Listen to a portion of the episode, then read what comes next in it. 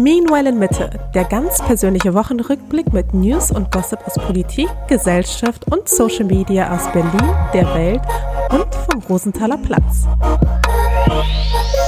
Hallo und herzlich willkommen zu einer neuen Folge Meanwhile in Mitte. Heute ist der 13. Nein, also bei uns ist eigentlich der 12. Aber wenn ihr das hört, dann ist der 13. Juli schon. Ähm, ja, wir freuen uns, dass ihr reingeschaltet habt und wir freuen uns auch über die lieben Bewertungen äh, bei Spotify. Also vielen, vielen lieben Dank dafür. Unser Rating ist wieder bei 4,5. Ja, ich, ich, verfolge das täglich. Äh, Habe ich da mit meinen Adleraugen, gucke ich da drauf und äh, war erfreut zu sehen, dass es eben deutlich mehr geworden sind. Ja, genau. Ich bekomme ja immer von dir aus dem Badezimmer so Updates und freue mich dann immer und denke mir so, ach schön. Ja. Mich freut es auch sehr. Du, aber eine andere Sache, die mich, äh, ich will direkt ein bisschen ins Thema einsteigen. Wir haben heute nicht ganz so viel Zeit, deswegen müssen wir ein bisschen zack, zack, zack die, die Themen durcharbeiten. Und ich habe natürlich wieder einiges mitgebracht. Wie ist es bei dir? Ich habe ein bisschen was. Mhm. Okay. Ähm, aber ja, mach, mach erstmal deins. Und zwar, äh, ich komme ja vom Sport gerade. Ja. Ich bin ja in den letzten Wochen relativ viel beim Sport. Ich versuche mich nochmal in die beste Shape meines Lebens zu bringen. Ja, da frage ich mich auch, für wen, also warum eigentlich? Für mich selbst einfach. Mhm. Ich mache es für mich selbst natürlich. Ah ja, okay. Interessant. also für wen sonst? Für dich, für dich noch ein bisschen. Mm. Und dass unsere Tochter auf die Welt kommt und denkt, oh, was, was, ein, was ein Daddy, was ein, was ein fitter Daddy. Und dass ich sie direkt auch zu einem gesunden, fitten Lifestyle inspiriere, quasi. Okay. Nee, Von mach, Geburt an quasi. Ich mache das schon für mich selbst, weil es war ja so, die letzten, also vor ein paar Monaten, ähm, da habe ich es ein bisschen schleifen lassen. Da war so eine Phase, da war auch viel los, da habe ich es nicht ganz so viel zum Sport geschafft und ähm, hatte ich auch einen kleinen, kleinen Babybauch, also einen Food-Babybauch hatte ich da. Einen kleinen Schwangerschaftsbauch auch. Genau, also ein bisschen. Ja, die Hormone haben einfach abgefärbt. Jedenfalls fand ich, ja, es ist damit schon ein bisschen aufgefallen, dass ich da ein bisschen nicht ganz so fit war. Aber ich hatte auch nicht das Gefühl, dass ich so komplett außer als hätte ich noch nie Sport gemacht. Also war so mein, mein Selbstbild. Aber in den letzten Wochen und Tagen ist es jetzt quasi, also ich sag mal, in den letzten zwei Wochen wurde ich jetzt dreimal proaktiv angesprochen mit Ja, ist abgenommen, oder? Dass ich mich wirklich frage, wie ich, was, wie ich aussah. Weil in meinem Selbstbild merke ich, also ich merke schon ein bisschen Unterschied, weil ich ein bisschen, bisschen leaner wieder aussehe, aber ich hätte nicht gedacht, dass es so im T-Shirt auf der Straße Leuten auffallen würde, dass ich weniger Sport gemacht habe. Und ich war jetzt also vor zwei Tagen unten vor der Tür und ah. äh, hatte nochmal, als wir Gäste hatten, ein paar, ein paar Drinks vom Späti geholt. Und dann kommt der Späti-Besitzer, den wir ganz gut kennen, sagt mir Hallo, Hallo Nachbar und sagt, Mensch, hast voll abgenommen, oder? und da dachte ich wirklich, das kann jetzt nicht wahr sein. Nachdem schon zwei Freunde quasi gesagt hatten, bei irgendwie, die hier zu Hause waren oder so, ob ich jetzt echt ein bisschen äh, wieder mehr Sport mache, kommt jetzt schon der Späti-Besitzer und sagt mir, dass ich abgenommen habe. Ja, krass. War ich, war ich so ich aus der Form? Ja nicht, ich nehme das ja überhaupt nicht wahr, weil ich meine, ich sehe dich jeden Tag und ich finde jetzt auch nicht, dass da jetzt so die, also klar, man sieht eine Veränderung, aber jetzt nicht so, dass. Dass man jetzt mich sieht und denkt, anderer was, Mensch. Was ist, mit, was mit David passiert? Ja. Also ich bin äh, ein bisschen irritiert von dieser Entwicklung. Das hatte ich in meinem Leben auch noch nie, weil ich habe halt, keine Ahnung, 20 Jahre Fußball gespielt, dreimal, drei, viermal die, Training, äh, Woche, die Woche Training. Da sah ich natürlich irgendwie immer genauso fit quasi aus. Ähm, und War jetzt, das quasi die, also die Zeit, wo wir ja von der Schwangerschaft erfahren haben und so weiter und so fort. War das die Zeit, wo du am unfittesten warst in deinem Leben? Ja, scheinbar. also, ähm, ja, das ist jetzt auf jeden Fall so ein bisschen das Feedback, was ich mitnehme. Also ich würde schon sagen, war ich am unfittesten, weil ich natürlich, ja, da hatte ich am wenigsten Zeit und Raum, um so Sachen zu machen. Aber ich fand trotzdem noch, ich hatte trotzdem das Gefühl, ich hätte auch jeden Tag noch einen Halbmarathon laufen können, so ungefähr. Also ich wäre da nicht so schnell gewesen, aber ich war immer noch fit genug, um noch ganz gut sportlich Sachen zu schaffen, so. Oh. Ähm, aber ja, also finde ich wirklich krass. Und was macht das mit dir? Dass du so bewertet wirst? Ja, ich bin so ein bisschen schockiert und ich dachte auch früher, weil ich immer so viel Sport gemacht habe, hatte ich immer so ein bisschen das Selbstbild von wegen, ah, ich kann essen, was ich will, man sieht es gar nicht quasi. Aber ich glaube, das war halt nur, weil ich konstant so viel Sport gemacht habe, dass es so war. Und ich merke jetzt, jetzt bin ich auch ein bisschen älter geworden als noch vor zehn Jahren, wo ich irgendwie dann Anfang 20 war, wo es vielleicht auch wirklich noch so war, Jetzt merke ich halt, ah, ich kann scheinbar doch nicht alles essen und keinen Sport machen. Ich werde dann, ich nehme dann doch zu. Das ist auch so ein bisschen die Erkenntnis, weil das hatte ich mein ganzes Leben Aber das nicht. ist eine gute Erkenntnis, weil ich glaube, bei vielen ist es so, dass sie diese Erkenntnis viel zu spät haben, Ja. wenn sie einfach aufgehört haben, grundsätzlich Sport zu machen und dann auch nicht mehr so die Zeit und die Muße haben, wieder reinzusteigen. Also ich glaube, bei vielen ist es so, dass, also gerade bei vielen Männern auch, dass sie so denken, ach, ich kann eh essen, was ich will und ich bleib, bleib im Lauch, so nach dem Motto. Und dann hören sie irgendwann auf, Sport zu machen, essen aber genauso weiter und dann sind sie plötzlich viel schwerer und denken sich so, oh, wo kommt denn das, der Bierbauch jetzt her auf einmal? Ja, ist dann kommt dann ein bisschen überraschend. Vor allem bei mir war es aber auch so, so als ich so mit, keine Ahnung, so 15, 16 so zu Hause war, weil meine Eltern dann irgendwie auch so unterwegs waren, mal für, weiß ich, ein Wochenende oder so, dann habe ich mich auch so von, von Milky Way und, und Mars-Riegeln ernährt, ja. Also meine Ernährung war dann auch echt fragwürdig, aber ich habe halt so viel Sport gemacht, dass einfach nichts, nichts passiert ist. Und deswegen habe ich, glaube ich, auch so ein bisschen so einen laxen Umgang mit Ernährung die ersten 20, äh, 25 Jahre meines Lebens gehabt, weil es einfach keine Rolle gespielt hat, für wie fit ich mich gefühlt habe. Und jetzt, jetzt äh, merke ich das alles. Tja, und baut sich da jetzt schon so ein Druck auf von außen? Nee, Druck, aber jetzt ich, so ich bewertet zu werden von der, also von anderen Menschen. Ja, das ist ein bisschen, genau, das, also ist ein bisschen über- überraschend, dass Kommentare überhaupt über Leute, deinen Körper zu hören. ja, das ist tatsächlich, Komisches Gefühl, war? ja, das ist das erste Mal in meinem Leben, dass das so passiert und man ist so Oh. ein bisschen irritiert. Ich, de- frage mich so, so, hä? Was ist das für ein Kommentar? Warum? Ist hä, warum kommentiert einfach jemand ungefragt meinen Körper? Ja, Ja, blöd, ne? das ist krass. Ja, krass. Naja. Naja, aber jedenfalls, es hat dich motiviert, wieder Sport zu machen. Also für mich hättest du es, also ich, mir ist es gar nicht so, Nee, ich mache das, auch, ich mach das auch also voll für mich selbst einfach nicht mal, auch gar nicht wegen jetzt äh, Figur oder so, sowas, ehrlich gesagt, sondern einfach. gar nicht wegen der Kommentare. Nee, überhaupt nicht. Ehrlich gesagt, ich, ich finde einfach, wenn ich Sport mache, fühle ich mich wirklich viel, viel besser. Also wenn ich so eine Routine habe, wo ich drei, viermal die Woche Sport mache, man schläft besser, man, man fühlt sich besser, mental, physisch, alles ist, alles ist besser. Ja, Also, also das stimmt auf jeden Fall. Geht mir auch so. Ich kann es ehrlich Ja. gesagt auch kaum erwarten, wieder Sport zu machen. So wie ich jetzt, also so wie ich mich jetzt fühle, macht mir das gar keinen Spaß, weil jede Bewegung für mich gefühlt Sport ist. Ja. Aber sobald ich quasi meinen Körper wieder für mich habe und auch nicht mehr auch so bestimmte Bewegungsabläufe auch vermeiden muss, etc., freue ich mich auch schon, auch wieder Hit-Trainings etc. machen zu dürfen. Also ich, mir fehlt es auch total. Und zum Beispiel das Joggen hat mir immer viel gegeben, immer wenn wir einmal die Woche joggen waren und ich meine Gedanken mal sortieren konnte. Ähm, und da merke ich zum Beispiel, dass mir da dieser Ausgleich einfach fehlt. ja. Naja. Bald. Sehr bald sogar schon. Bist schon bereit, Aber für was? Dass du wieder Sport machst oder dass wir ein Kind haben? dass wir ein Kind haben? Ja. Und du auf das Kind aufpassen musst, während ich Sport mache. Ich sehe jetzt öfter mal, wenn ich so draußen unterwegs bin. Gestern war ich äh, mit äh, Karl draußen beim Lunch und dann rennen da so Kids auf dem, auf dem Spielplatz rum und ich gucke die Kinder an und ich so, das, ich, das kann nicht sein, dass ich bald auch sowas habe. Dass mir auch bald ein Kind gehört. Gehört vor allem. Ja, dass mir auch bald ein Kind gehört. So, als wenn ich mir so ein Auto gekauft hätte, so nach dem Motto, ich kann nicht glauben, dass ich bald ein Ferrari habe, so ungefähr. So, so kommt es mir vor, ich kann es mir, ich kann es, also es äh, immer noch total unvorstellbar für mich. Also nicht visualisierbar. Ja, same. Dass da so ein neuer Mensch ist, der dann aber, der dann meiner ist. Ja.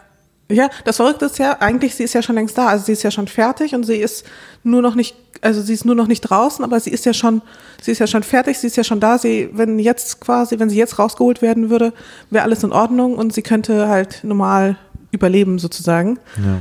Ähm, aber ja, ich finde das auch total verrückt. Und was mir manche auch geschrieben haben, war, dass als sie aus dem Krankenhaus gekommen sind oder als sie quasi entlassen wurden aus dem Krankenhaus und dann dieses kleine Lebewesen mitgenommen haben, dass sich das irgendwie illegal angefühlt hat, wenn man irgendwie so ein Kind klaut.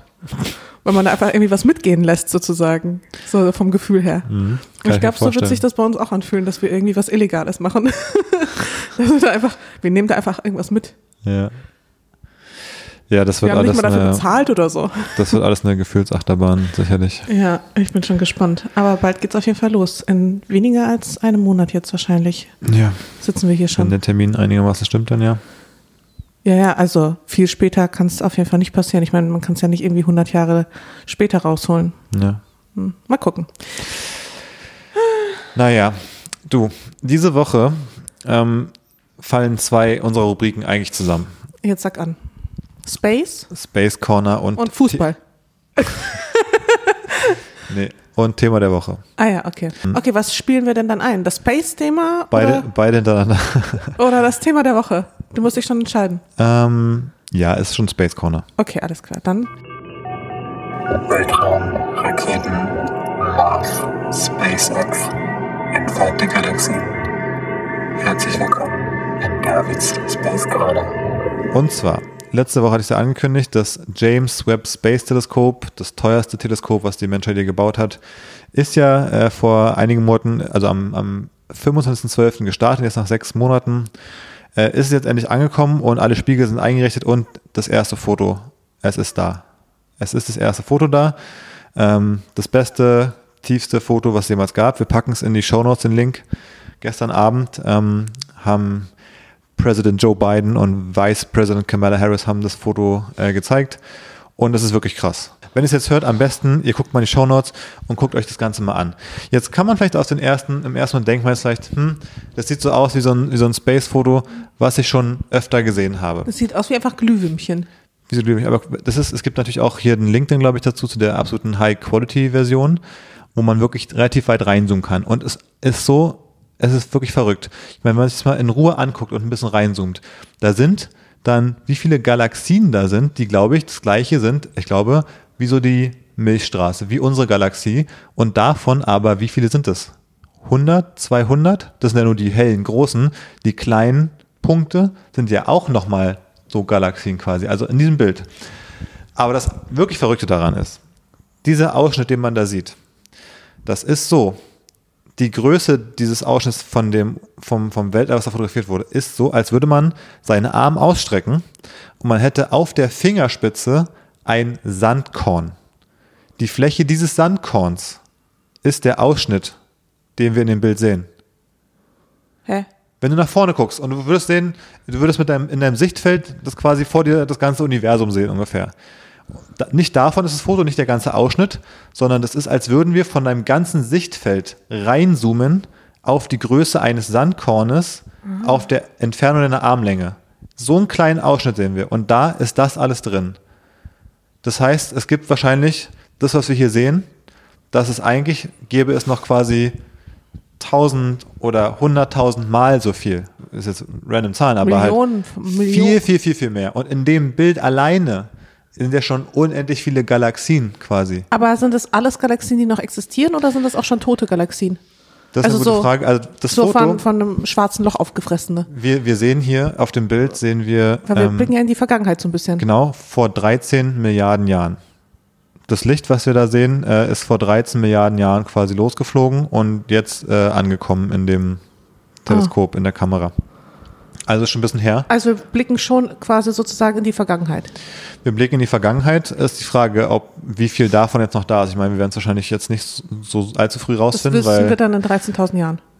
Milliarden? 13, was? 13 Milliarden Jahre her. Ah, ah okay. 13.000 wäre wär wirklich noch machbar. Aber 13 Milliarden Jahre ist das her, was wir da sehen. Und ähm, auch ein kleiner Fun-Fact, es ist aber nicht, also man denkt es vielleicht 13 Milliarden Jahre, das ist so das, äh, das früheste Bild oder der tiefste Blick in die Vergangenheit, den wir je hatten. Das ist aber nicht ganz so. Ähm, es gab nämlich schon mal ein Foto, das hat 380.000 Jahre nach dem Big Bang quasi was aufgenommen. Das ist dann irgendwie nur so ein äh, nicht Infrarot, das Bild ist nämlich ein Infrarotbild, sondern es gab noch irgendwelche anderen Sachen, das ist dann nur so ganz sehr technologisch, irgendwelche Pixel mit irgendwelchen, was auch immer.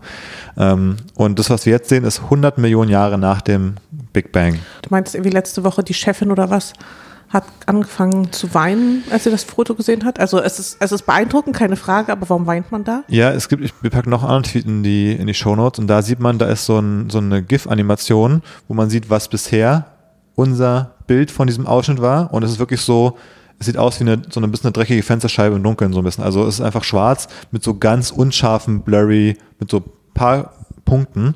Und jetzt haben wir den gleichen Ausschnitt und sehen statt irgendwie zehn unscharfen Punkten, sehen wir hier halt jetzt so hunderte Galaxien ziemlich scharf. Also wir haben wirklich das Level nochmal verzehn oder hundertfach, wie genau wir das sehen. Und das ist ja nur das erste Bild. Es gibt ja noch, viel, also die machen ja jetzt noch da jahrelang Sachen.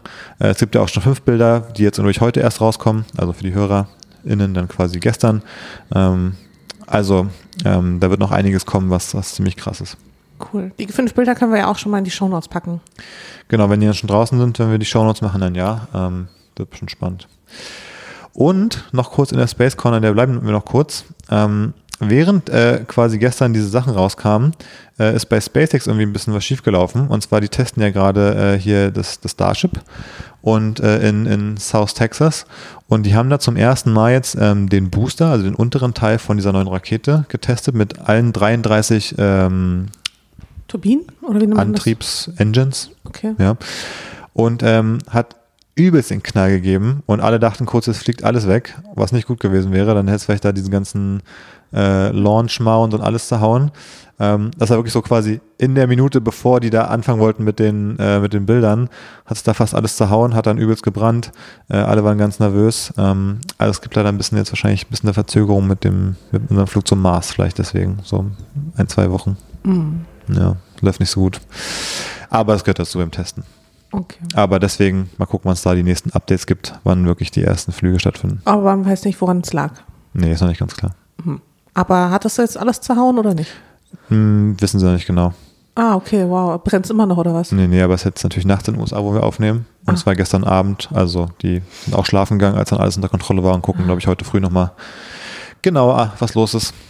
Oh je. Okay. Naja.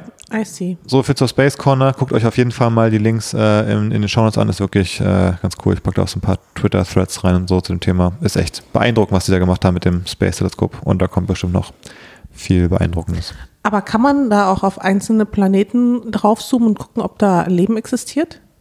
Naja, ich meine, da sind ganze Galaxien sind da nur so groß wie so, weiß nicht, so ein halber Fingernagel oder so auf dem Bild. Also das ist natürlich nicht Ja, ja, klar, aber wenn man Aber du so meinst, man könnte auch auf einen anderen Planeten, der quasi näher dran ist, da Genau. mal genau raufzoomen und gucken, Ich meine, ob da, so die ob da eine, Galaxie Sta- ob da eine, uns, ob da eine Stadt steht, so ungefähr. Ja, genau. Ja, das weiß ich nicht so genau, ob das möglich ist mit dem, weil das ist ja so ein bisschen. Weil ich stell- meine, aber stell, aber stell dir doch, vor, stell doch vor, theoretisch ganz viele Galaxien, oder nicht? ja, aber ich glaube, das ist so, wie es gebaut ist. Es ist quasi so, dass es natürlich, es ist ein sehr großes Teleobjektiv in dem Sinne. Und du weißt ja selber bei einer Kamera, wenn ich jetzt ein sehr großes Teleobjektiv nehme und ich zoome damit so quasi auf ein Objekt, was nah dran ist, dann kann ich nicht fokussieren darauf, weil es zu nah dran ist.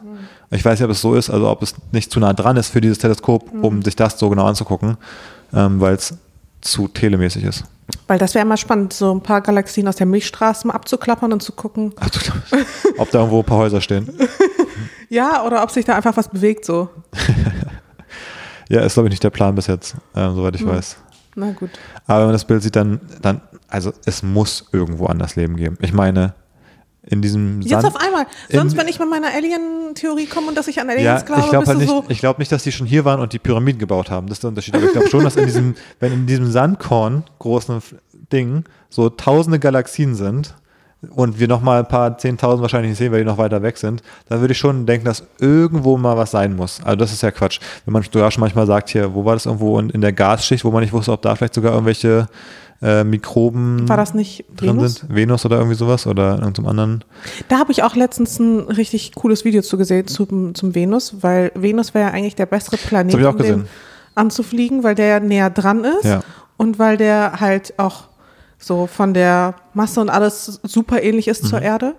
Aber. Dass, dass, da die, dass die Russen da so viel Forschung gemacht haben, aber Genau. alle, alle Proben, die sie hingeschickt haben, bis auf zwei sind irgendwie direkt weg gewesen, so ungefähr. Genau, weil es einfach viel zu heiß ist. Da ist Ja. irgendwie 500 Grad Celsius und wir haben einfach nichts, was so eine krasse Hitze so aushält. Ja. ja, Schade, das ist ärgerlich, ne? Wenn wir nebenan nochmal so eine Erde hätten, das wäre auch cool. Wenn, wenn es einfach so, so fast so weit weg wie der Mond nur wäre, dass man so innerhalb von vielleicht einer Woche oder sowas, also die Venus ist, glaube ich, 100 Tage weg oder sowas. Ja, ja, genau. Ähm, 100 Tage? Ja. Ja, doch, hin- 100 Tage waren es.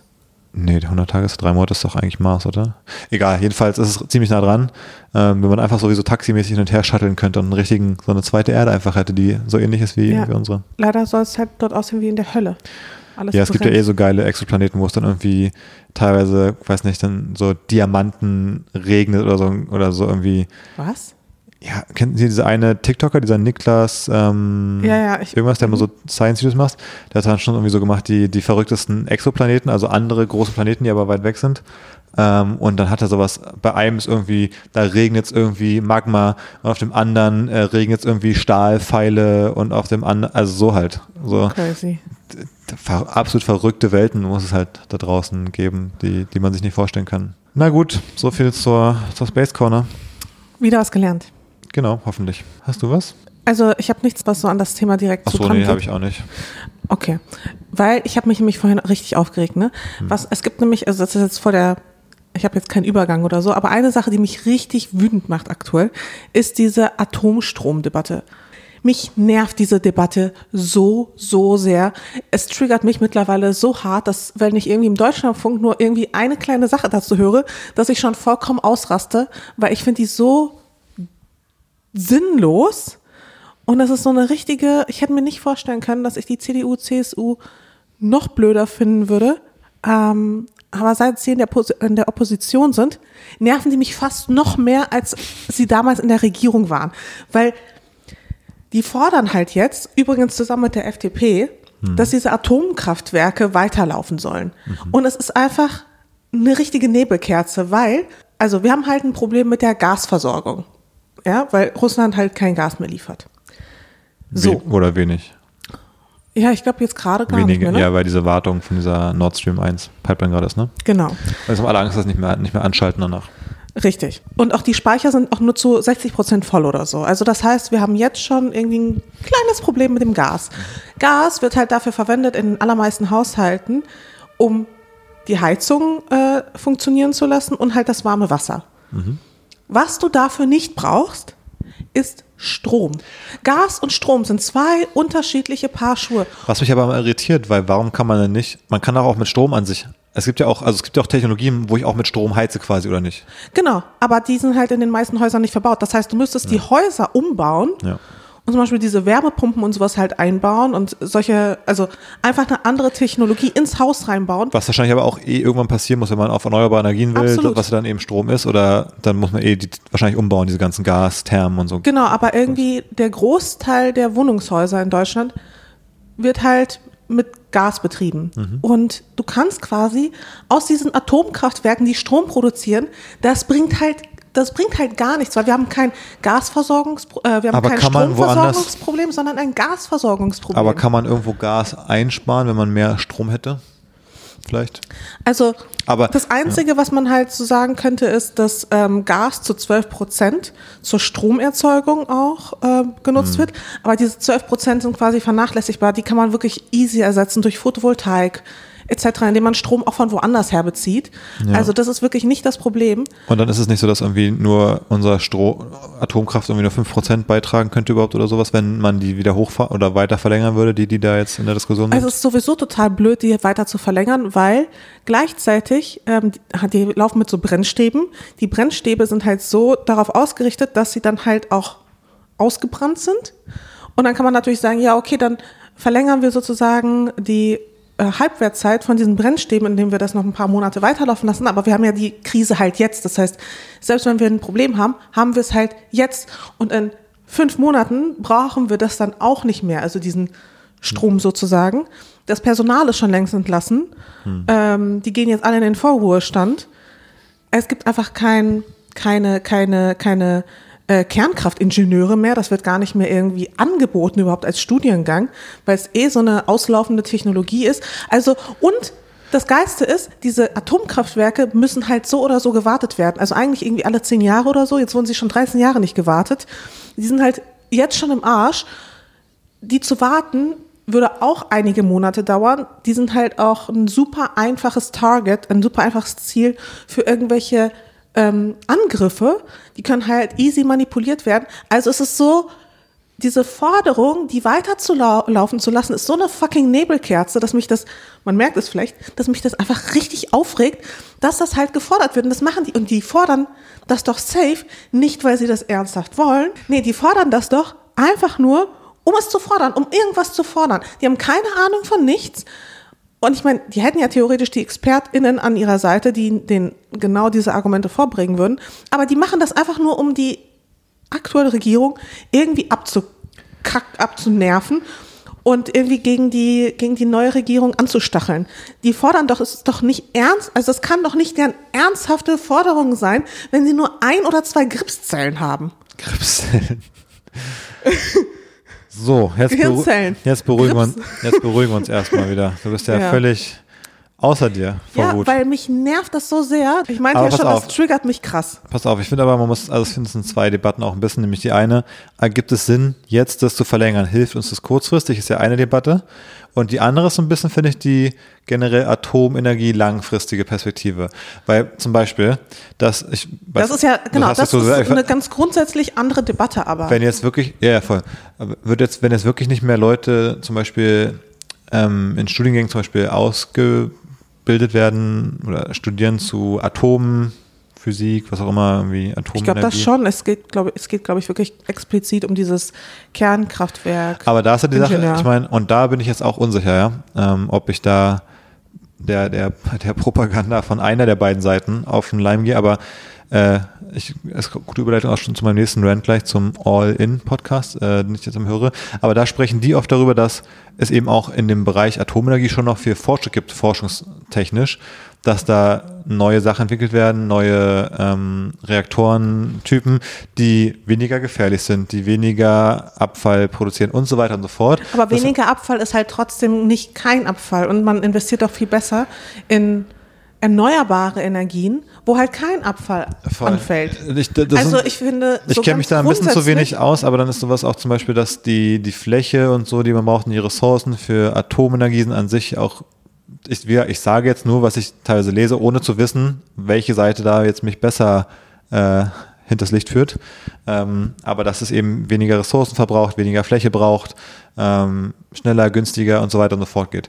Also auf jeden Fall, ich was ich sagen will, ich glaube, die, diese langfristige Debatte ist eine, wo nochmal man sich ein bisschen andere Sachen angucken muss einfach und ein bisschen genauer evaluieren muss. Ergibt es vielleicht langfristig Sinn als Teil des Energiemixes? Müssen wir generell erneuerbar ausbauen und so? Alles völlig klar, finde ich.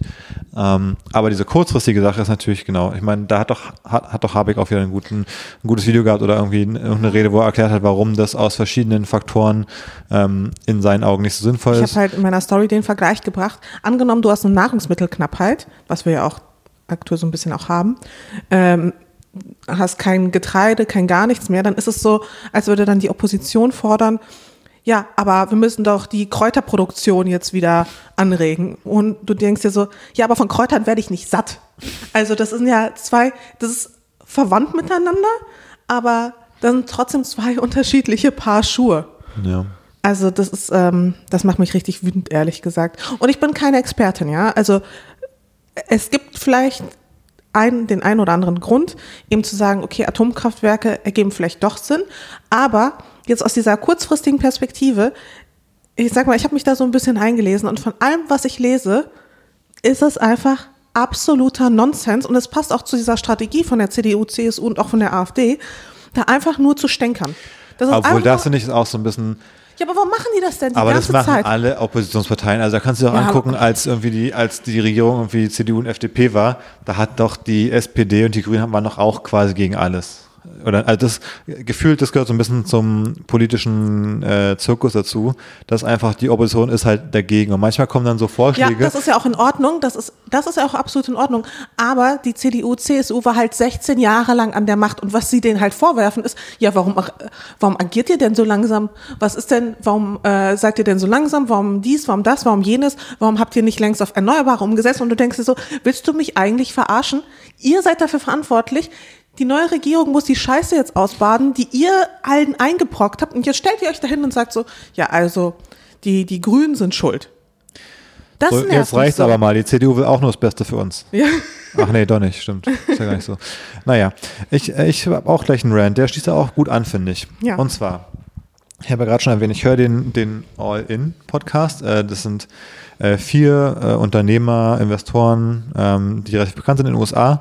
Und äh, die machen so einen Podcast und die, die streiten da auch oder diskutieren über viele Themen, das finde ich eigentlich ganz gut. Und die haben da auch teilweise echt unterschiedliche Meinungen. Also nicht so, dass die jetzt alle immer nur in die gleiche Kerbe hauen, sondern die, die streiten dann da auch wirklich konstruktiv viel. Und die haben jetzt auch über dieses Thema nämlich da gesprochen, nämlich über die, Erneuerbare Energien, oder? ja, so die, die, die, die reden jetzt gerade viel über die so makroökonomische Lage in der Welt, in den USA, in Europa. Was macht der Ukraine-Krieg mit allen möglichen Themen? Dann reden die über Energieabhängigkeit von Europa, von den USA und so weiter und so fort. Ähm, oder auch über die Nahrungsmittelabhängigkeit. Es wird eben viel Getreide in der Ukraine ja, ähm, scheinbar äh, produziert, was jetzt nicht ähm, so richtig irgendwo ankommt. Lauter so Sachen. Und die Typen, ne, die regen mich auch extrem auf. Also das ist, ein, das ist ein Podcast, den kann es nur von Männern geben, wo vier Dudes, die sind nicht alle weiß, das ist das Einzige, was man ihnen zugutehalten muss quasi, dass man das ihnen nicht vorwerfen kann, so vier weiße Dudes, aber es sind einfach vier Dudes, die mit einer Selbstüberzeugtheit sich zu diesen allen Themen der Welt äußern. Vier Dudes, die nichts anderes machen, als irgendwie so Internet-Companies zu bauen im Silicon Valley so ungefähr. Einer, keine Ahnung, einer war früher Mitarbeiter bei Facebook, äh, der andere war, ist sein, sein größter Erfolg ist, dass er bei Uber früh investiert hat. So sind sie alles zu Millionen gekommen. Und die sitzen da und die haben die Welt wirklich verstanden. Die wissen, die wissen alles. Die wissen alles besser. Vor allem im Nachhinein wissen die alles besser. Und dann denken sie aber auch, sie wüssten alles über Europa dann, dann der eine, der ist so ein Hardcore-Republikaner, ich weiß gar nicht, irgendwie David Sachs oder David Friedberg, das sind zwei Leute und einer von denen ist das, glaube ich. Der, der erzählt immer, die Republikaner die allergeisten, Demokraten komplett, komplett dumm in allem, was sie machen. Und dann erklärt er so, wie die Energiepolitik in Europa jetzt so verkackt ist, dass man so abhängig vom russischen Gas zum Beispiel ist, weil die Politik hätte sich so vor sich hertreiben lassen, jahrelang von den von so den Environmentalists, von den Umweltaktivisten, von dieser generellen grünen Agenda und so. Und das haben wir so, hat uns so krass geprägt, dass wir komplett den Verstand verloren haben, noch sinnvolle Dinge zu machen im Grunde. So. Deswegen haben wir so viel erneuerbare Energien. Ja, weil sie sich halt, weil unsere Regierung sich von den Umweltaktivisten genau. so vor den Karren spannen lassen oder was? Klar. So nach dem Motto, aber das, also die reden viel über, über Nuclear eben. Die sagen immer so, wir müssen jetzt Atomkraftwerke in den USA bauen. Das ist gerade so ein krasser Trend, glaube ich, in so bestimmten Kreisen ja. in den USA. Wird da viel drüber gesprochen. Aber die sagen auch, die sagen halt auch, es war mega dumm, die quasi jetzt in Europa oder in Deutschland vor allem so früh abzuschalten. Kann man jetzt finden, wie man will. Aber das kritisieren sie unter, andere, unter anderem. Und er ist ja aber der Hardcore-Republikaner Konservative und tut so, als hätten wir in Deutschland die letzten 20 Jahre, als wäre hier die radikal grüne Umweltpartei gewesen, die den Leuten irgendwie die Autos weggenommen hätte und die, keine Ahnung, Atomkraft und Kohle zugemacht hätte und, und wir jetzt keine Energie hätten. Aber ich glaube, er checkt gar nicht, dass wir hier 16 Jahre lang quasi, ich sag mal, die deutschen Republikaner, sage ich mal, hatten mit der CDU. Und, also, und die es halt auch massiv verkackt haben, ja, diese Abhängigkeit, äh, Unabhängigkeit auch zu fördern. Also die sich halt auch einfach abhängig genau. haben machen lassen. Hätten wir der, also wir sind ja der grünen Agenda gar nicht gefolgt. Sonst hätten wir ja das Sonst Problem hätten, wären wir nicht so abhängig von solchen Dingen. Also es ist so, so lost, aber das in Kombination mit dieser Selbstüberzeugung, dass sie wirklich alles, alles schnallen, ist so, also flippe ich wirklich was aus beim Hören, weil ich mir denke, und die, nicht alles, was sie sagen, ist falsch. Die leiten auch einige Dinge gut her. Und ich finde, also manchmal erklären sie es auch, dass ich es echt spannend finde, warum jetzt, keine Ahnung, das Kreditvolumen in den USA sich so und so entwickelt und so. Da merkt man, die haben von bestimmten wirtschaftlichen Themen auch Ahnung, finde ich, wie sie es erklären. Aber dann, wenn die über Europa reden, dann denkt man sich wirklich, ey, das, das kann nicht sein Ernst sein. Oh mein Gott. Dann ging es halt irgendwie darum, äh, dass in den Niederlanden jetzt irgendwie irgend so ein Düngemittel oder sowas, irgend so ein Ammonium-Ding äh, soll irgendwie begrenzt werden, weil das von den Bauern viel benutzt wird, aber wenn es lange irgendwie an, an, an, der, an der Luft ist, dann oxidiert es irgendwie und dann geht es, ist es ein sehr starkes Treibhausgas, das irgendwie 300 mal stärker ist als irgendwie CO2 zum Beispiel oder sowas. Das benutzen aber Bauern eben sehr viel auf dem Feld, das soll jetzt aber verboten werden oder runtergefahren werden, damit es eben nicht so viel davon gibt. Und ähm, dann haben die gesagt, wir wollen das jetzt bis irgendwie 2030 irgendwie sowas um 50 Prozent senken oder wird es verboten, mehr als so viel zu benutzen. Und dann sagt er halt so, der eine, dieser Republikaner da, der, der, der mega Fan ist, äh, ja, das ist ja wieder Quatsch. 50 ist auch so eine Fantasiezahl, das ist so auffällig, eine auffällig gerade Zahl. Einfach so, kritisiert einfach so, wo ich mir denke, hä? Einfach nur 50 Prozent, ja okay, hätten jetzt sagen sollen, unsere Berechnung haben ergeben, wir müssen es um 48,32 Prozent reduzieren. Das hätte er besser gefunden. Das ist so ein Kritikpunkt, das sagt er einfach, weil er sagt, Europa ist linksgrün, alles, was die machen, ist dumm. Und gleichzeitig kann aber, kann aber, wenn Biden in den USA jetzt irgendwas macht und sagt, wir wollen, oder wenn Trump was gemacht hätte und sagt, wir steigern jetzt äh, Renewables um 50 Prozent, hätte er gesagt, mega geil. Ambitioniertes Ziel, 50 Prozent ist eine klare Zahl, auf die sich jeder einigen kann. So wird er halt argumentiert. Ja. Das regt mich so auf. Und auch mit der, was war jetzt mit der Nahrungsmittel, mit, mit Ukraine und den Weizen, was du meintest am Anfang? Ach so, ja, dann erzählt er auch, ganz Europa wäre abhängig eben von, von einem Land und so.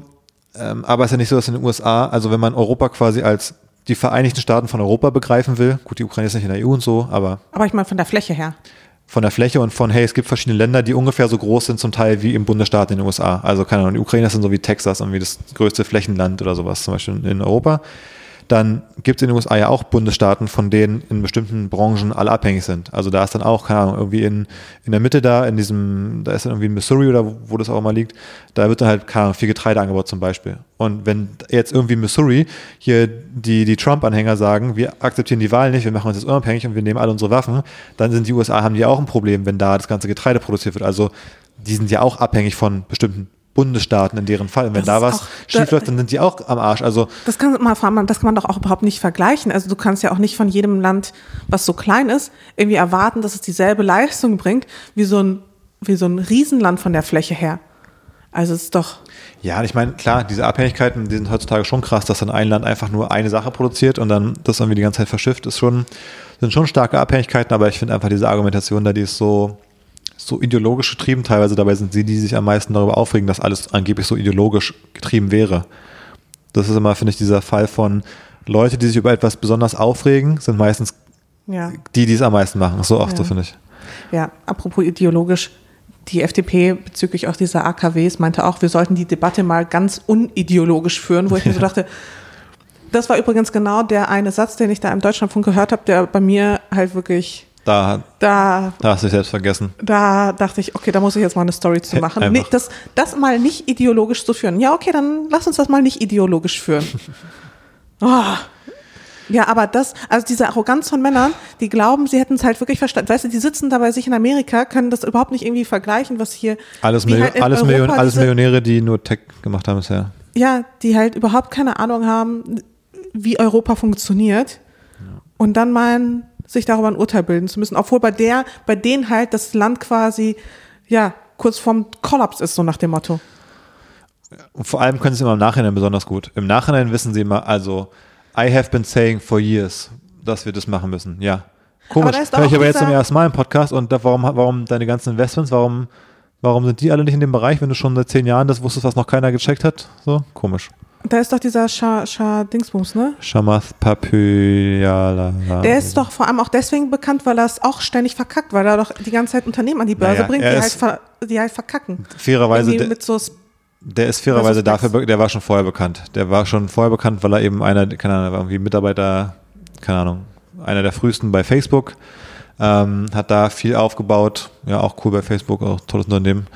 Ähm, und dadurch ist er bekannt, ist ein Investor und hat eigentlich, glaube ich, viel in Startups investiert und hat jetzt in den letzten Jahren eben diese, diese Specs, also diese äh, hintenrum an die Börse gebrachten Unternehmen viel gemacht, die aber alle jetzt quasi abgeschmiert sind, ähm, e extrem abgeschmiert sind auch schon und alle ein bisschen fragwürdig sind von ihren Geschäftsmodellen, Ja. so ob die nachhaltig funktionieren können und so. Er hat auf jeden Fall den, er hat auf jeden Fall den Dreh raus. Er, er versteht die Welt. Er, er weiß alles besser. Ja. Ja. Oh Mann. Aber so eine Art von Männern, ne? Das macht mich auch richtig wütend einfach. Wenn, nicht mal nur wegen ihrer Selbstgefälligkeit, sondern einfach, selbst wenn du mit denen in eine Diskussion gehst, das bringt halt einfach nichts. Äh, Du kannst, selbst mit guten Argumenten, dringst du nicht da so durch, weil die einfach so von sich überzeugt sind, dass die halt sich gar nicht überzeugen lassen wollen. Also die wollen ja gar keine Debatte eingehen, sondern die wollen halt einfach nur Recht haben und drehen sich die Welt dann so. Ja, das finde ich mich auch krass. Ich finde, die springen oft total. Da hörst du Folgen vor drei Monaten oder so gefühlt und dann erklären sie es so und dann drei Monate später sagen sie, ja, I have been saying for years, obwohl sie das Gegenteil dann sagen, so ungefähr. Also die sind auch so sehr opportunistisch, finde ich manchmal gefühlt in ihren Positionen. Ja, also da bei sowas, da, da könnte ich auch wirklich richtig an die Decke gehen. Also bei so einer, und es, ich kenne da wenig Frauen, die so sind.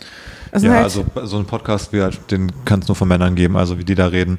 Äh, wie gesagt, der ist, ich, ich höre den ja auch einfach, weil es irgendwie auch spannend ist und ich finde, es hilft auch, sich verschiedenste Formate anzuhören, auch von solchen Leuten irgendwie. Ähm, aber so ein Podcast von Frauen, also das ist, weiß ich nicht, ist nicht vorstellbar für mich. Naja, ich habe übrigens noch ein anderes Podcast-Thema aus den USA. Und zwar, ähm, ich habe eine Empfehlung und eine, eine Sache, die ich spannend fand. Und zwar, ich höre den Lex Friedman Podcast auch immer. Das ist ja so ein, so ein Buddy von Joe Rogan, äh, der auch toller Typ, ja, toller Mann. Ähm, aber der hat so ein bisschen, also Lex Friedman hatte Joe Rogan im Podcast und ähm, habe mit ihm viel über Joe Rogan war ja so Anfang des Jahres, ich weiß nicht, ob es Anfang des Jahres, aber war er so, hat er irgendwie so ein, wurde er gecancelt, irgendwie so ein bisschen mehr oder weniger. Ich weiß gar nicht mehr so genau, was das Problem überhaupt war, ehrlich gesagt. Er hat irgendwie, dann kamen irgendwie Ausschnitte raus, wo er in alten Folgen von vor drei Jahren irgendwie gab, hat er irgendwie 50 Mal das N-Wort äh, über verschiedene Folgen ja, gesagt. stimmt, stimmt, aber stimmt. nicht so als Beleidigung, sondern er hat es wiedergegeben, glaube ich. Ähm, das war dann so die Rechtfertigung, wurde halt so zusammengeschnitten, als würde er es die ganze Zeit sagen. So, solche Themen gab es da auf jeden Fall. Ähm, naja, und dann haben die Podcast darüber geredet und dann hat er gesagt, ähm, ja, das war zwar schlecht, aber dieser ganze Shitstorm, dieses ganze Canceling hat mit zwei Millionen neue Follower gebracht. Und da habe ich gedacht, ja, das ist das Problem mit dieser Cancel Culture. Weil, und deswegen, deswegen quasi funktioniert es auch so gut, so kontrovers zu sein. Du machst sowas, du, es gibt einen Zusammenschnitt von dir, wie du in 50 Folgen immer das N-Wort sagst und am Ende hast du zwei Millionen mehr Follower. Das ist nämlich das Problem. Ja, und das Geile ist halt immer so bei diesem gecancelt werden, also das, da beklagen sich ja immer eher, ich sag mal so konservative oder Ja, das Oder- beklagt sich immer eine Seite und ist ja genauso, wenn jetzt zum Beispiel, zum Beispiel hier dieser, Wenn- wenn jetzt- dieser Comedian, dessen Namen man nicht nennen darf, äh, weil man ja sofort dann irgendwie verklagt wird, der Ines Agnoli ah ja, ähm, ja, äh, traumatisiert hat. ja. Ja, der sprach dann auch davon, gecancelt worden zu sein und jetzt geht er wieder auf Konzerte und geht auf Tour und man, komisch, von dieser Cancel Culture, da, Ich glaube, das Problem die ist, beklagen sich halt immer ganz, ganz viel, dass sie gecancelt werden und keine Jobs bekommen, aber im Nachhinein bekommen sie immer viel mehr Jobs und viel mehr Aufmerksamkeit und es passiert im Grunde genau das Gegenteil von Canceling. weil natürlich klar ist, zum Beispiel, angenommen, wir sehen jetzt eine, ich sag mal, Klimaaktivistin oder so jemand, die von der konservativen, schrägstrich rechten Seite, nicht im Sinne von Neonazis, aber von, vom politischen Spektrum rechts, äh, also von der CDU zum Beispiel, gecancelt wird, weil sie jetzt zu krasse Sachen fordert oder weil sie irgendwen hart angeht in Diskussionen. Das finden die vielleicht richtig scheiße, aber das signalisiert ja unserer Seite und unserer, in Anführungsstrichen, heißt es ja, ah krass, wenn die von denen gecancelt wird, dann ist es ja genau nach unserem Geschmack. So passiert es natürlich auf beide, in beide Richtungen quasi. Und wenn jetzt einer von den linken, Linksliberalen gecancelt wird, dann ist es ja das ultimative Signal für die Rechtskonservativen, ah, one of us. Ich glaube, insofern äh, entsteht da, also beide Seiten kriegen ein Signal. Die eine Seite bekommt das, die, die Person ist scheiße und für die anderen bedeutet, aber wenn die, wenn die sie scheiße finden, dann finden wir die Person quasi geil. Also das ist wie so zwei Seiten der Medaille quasi. Ich glaube, deswegen äh, ist es so ineffektiv, die Leute, dass sie wirklich einen Schaden davon nehmen, weil es so gespalten ist, teilweise auch in der Wahrnehmung mittlerweile. Das ist Genau, und dann gibt es halt quasi eine Seite, die findet es voll okay, das N-Wort zu sagen oder sexuelle Belästigung oder sonst irgendwas. Aber es gibt halt in den USA genug Leute, die sagen, ja, auf jeden Fall sollte es, wer das N-Wort sagt, das ja wenigstens darf man noch sagen, was man, was man wirklich denkt, Ja, so genau. ungefähr. Und dann finde ich es natürlich mega cool. Ja, also es äh, ist absurd. Aber was mich überrascht hat bei Joe Rogan, ähm, er hat gesagt, er hatte mehrmals die Gelegenheit, Trump in die Sendung zu holen. Und er hat es nicht gemacht, weil er Trump scheiße findet. Anderes hat er so komplett voll wie diesen Alex Jones, diesen, diesen komplett durchgeknallten, der da mal so Diesen Kirchentypen oder was? Nee, der Info, Infowars macht der, weißt du, der Ah, immer so okay. rumschreit und wo du denkst, der, der explodiert gleich in der Sendung. Mhm. Naja, und am Ende pusht Joe Rogan jetzt auch nur diesen DeSantis aus Florida und so. Also ist wahrscheinlich auch ein bisschen Agenda. Ich habe trotzdem gestaunt, dass er Trump nicht hatte, weil sonst nimmt der genauso Leute auch in seine Sendung rein und bietet denen da eben auch viel eine Plattform. Deswegen Ja, finde ich aber auch dann komisch. fand ich es erstaunlich, dass er sich relativ klar äh, gegen Trump positioniert, was ich dann fast schon erfrischend fand für Joe Rogan. Hm. Naja, so viel zum USA Heute sehr politisch. zum USA-Blog. Ja. Ich habe was, was, ein bisschen was Erfrischendes für zwischendurch. Und zwar gibt es mal wieder was für die Rubrik, die wir nicht haben, aber die wir fast haben könnten, nämlich Tiere, die es geschafft haben. so ein bisschen inspiriert oder geklaut von Jan und Olli, wo das ja auch oft ein großes Thema ist. Und zwar habe ich äh, im Spiegel letztens einen Artikel gelesen über einen pakistanischen Ziegenbock mit dem Namen Simba. Weil der hat vielleicht die längsten Ohren der Welt. Das klingt erstmal richtig süß. Ja, und seine Öhrchen sind 55 Zentimeter lang und die wachsen noch Halber weiter. Meter. Und äh, der ist damit ein bisschen zur Berühmtheit geworden. Und die, die Öhrchen, die schleifen aber quasi richtig auf dem Boden beim Laufen. Also es ist wie so ein, oh je, ist wie bei so ja einem, voll wehtun. ist wie bei so einem Brautkleid, weißt du, wenn das so hinten so eine sehr lange Schleppe hat. So ein bisschen sieht's aus, aber halt bei beiden Öhrchen. Ähm, und der der, der Besitzer quasi, der ist jetzt schon, schon richtig äh, happy, weil er sagt, das ist hier eine Attraktion, das ist so ein besonderes Ziegenböckchen. Jetzt wird auf jeden Fall äh, weiter gezüchtet und er hat auch seine Samen, hat er vor, zur künstlichen Befruchtung zu, kon zu konservieren, ähm, damit Gott bewahre, sollte ihm etwas zustoßen ähm, und er in zwei, drei Jahren nicht mehr hier wäre, dass seine Zucht weitergehen kann. Oh je. Ich hoffe, dass da nicht Schabernack getrieben wird, weiß nicht, dass mit Absicht so ein, aber irgendwie ist halt süß, aber ergibt es wirklich Sinn, da jetzt immer mehr Ziegen zu züchten, die jetzt so super lange Ohren haben? Ich weiß Zeig nicht. mal, wie sieht er, wie sieht er aus? Hey, ich habe einen lustigen, also nicht lustigen, Das Video. Das packen wir in die Show. hä? Die Ohren sind länger als der ganze Ziegenbock quasi. Hä, wie geht das? Das sieht wirklich strange aus. Ja, Oh, der stolpert ja auch über seine eigenen Öhrchen beim Laufen. ja. Die stören ja Die richtig. hängen fast bis auf den Boden.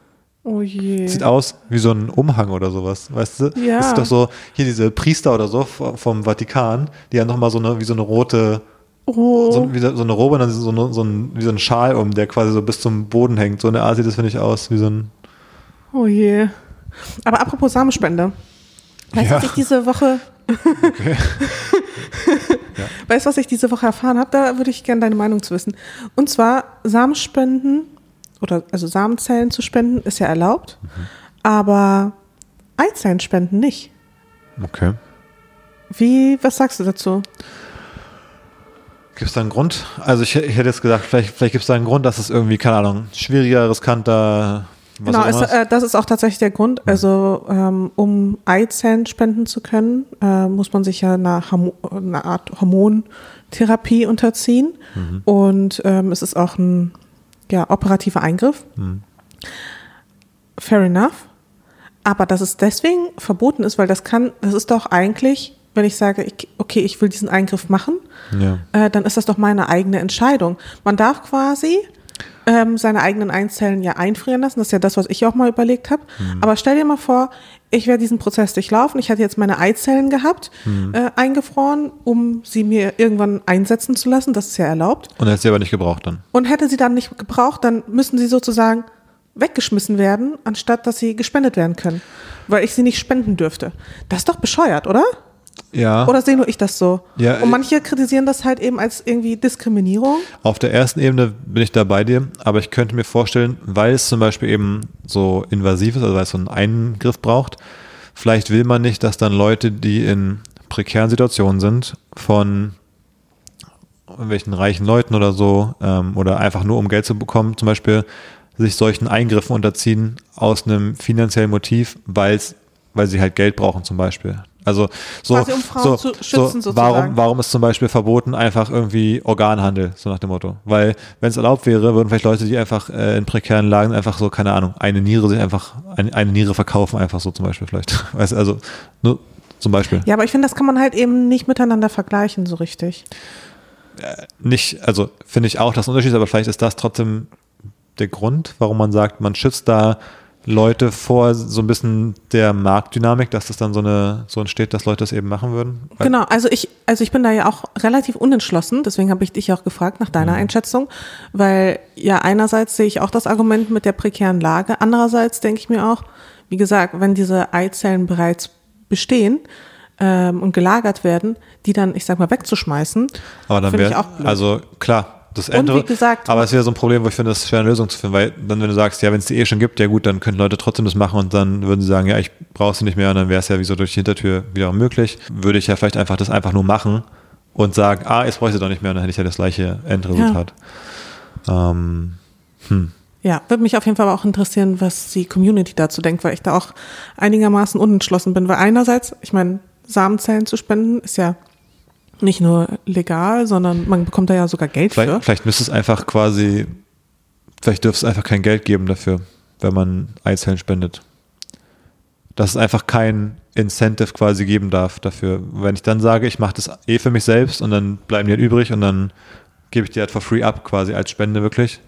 Ähm, oder das ist halt so, keine Ahnung, irgendwie eine Frau macht es für ihre Schwester oder sowas zum Beispiel. Dass dann es einfach kein Geld dann ist es ja auch nicht so, ähm, so eine Ausnutzungsdynamik. Vielleicht müsste man es so machen Ja. dass es wirklich so aus Nächstenliebe passiert. Und wenn man dieses Risiko auch eingeht, einfach äh, entweder für sich selbst oder für jemanden, den man wichtig genug findet und dann hätte man vielleicht nicht so ein Missbrauchs, nicht Missbrauchsgefahr von so einer Thematik. Ja, aber ich finde das voll schade, wenn ich jetzt, wenn ich jetzt tatsächlich diesen Schritt gegangen wäre, um zu einem späteren Zeitpunkt schwanger zu werden, hätte dann jetzt quasi, wäre auf natürliche Weise wieder erwarten schwanger geworden, zweimal oder was, und hätte dann gesagt, okay, zwei Kinder reichen mir, aber ich habe irgendwie noch äh, Ja. 20 Eizellen da in der Bank. Ja. So, die dann wegzuschmeißen, wäre, ja, ist Fände ich irgendwie ja. schade. Ja, voll. zumal es ja so einen Bedarf auch gibt an Eizellen, wo die Frau keine Eizellen mehr produzieren kann oder wie auch immer und die brauchen halt Eizellen. Ähm, ja, und dass das dann irgendwie nicht geht, finde ich Ja. irgendwie schade. Naja, das waren auf jeden Fall, da bin ich drüber gestolpert, dachte mir so, hm, komisch. Ich habe auch noch was zu dem Thema, zu dem Themenkomplex. Ach so. Echt jetzt? Ja, ich wollte sagen, ich wollte Samenspende machen. Nee, Spaß. Ähm, und zwar, es gab ja jetzt letztens diese Entscheidung in den USA, dass da Roe versus Wade ähm, kassiert wurde und deswegen Abtreibung jetzt wahrscheinlich in Bundesstaaten verboten wird und so weiter und so fort. Und ähm, jetzt gab es den Fall, dass in Dallas ähm, hat eine Frau, die ist auf dieser, da gibt es ja oft so auf den Highways so Spuren, die darf man nur für so Carpooling oder so benutzen. Also nur wenn im Auto mehr als irgendwie eine Person ist, darf man da fahren auf so einer Spur, weil die wollen halt, dass Genau, einfach das incentiviert wird, dass Leute mit mehr Leuten im Auto fahren und nicht alle alleine. genau. Und die ist auf der Spur gefahren, alleine quasi im Auto und hat jetzt ähm, einen Strafzettel bekommen, aber sie ist schwanger. und sie hat gesagt, ähm, es wurde jetzt Roe versus Wade, wurde ja overturned und laut texanischem Gesetz ähm, ist ein Fötus, ist ja eine Person, deswegen darf er nicht abgetrieben werden. Richtig Und geowned. Wenn der Fötus eine Person ist, dann war sie ja zu zweit im Auto. Und sie sagt quasi, also beide Gesetze gehen quasi nicht. Also man kann jetzt nicht sagen, ich darf nicht abtreiben, weil es ist Mord an einer Person und gleichzeitig sagen, du warst allein im Auto, weil in meinem Bauch ist ja eine Person. Nach eurem eigenen Gesetz. Und damit, damit äh, geht sie jetzt scheinbar vor Gericht. Ähm, Geil. Um das mal, ja, dass man das mal ausdiskutiert. Was denn jetzt eigentlich zählt. Kann ich mir auch gut vorstellen, dass es da genug AnwältInnen gibt, die da auch gerne ihr zur Seite stehen. Ja. Witzig. Das sind so die Ausprägungen. Ich meine, Ja, vor allem, da, das kannst du ja auf alles Mögliche dann auch ummünzen. genau, das war natürlich in den, in den Antworten war dann direkt sowas wie, naja, da muss ich aber auch zwei Tickets im Flugzeug kaufen. Aber dann sagen wir gleich, aber ja, für ein Baby unter drei Jahren ist sowas halt eh kostenlos zum Beispiel. Ja. Wahrscheinlich läuft es darauf hinaus, dass sie sagen, ja, Carpooling zählt nur für Personen über einem Jahr, so ungefähr. Weil so ein Mini-Baby ist halt keine richtige Person im Sinne von Carsharing. Am Ende wird sowas sein, aber es ist trotzdem natürlich, äh, ja, ganz, äh, ganz lustiger Kritikpunkt an diesem sehr, äh, ja, nicht lustigen Thema.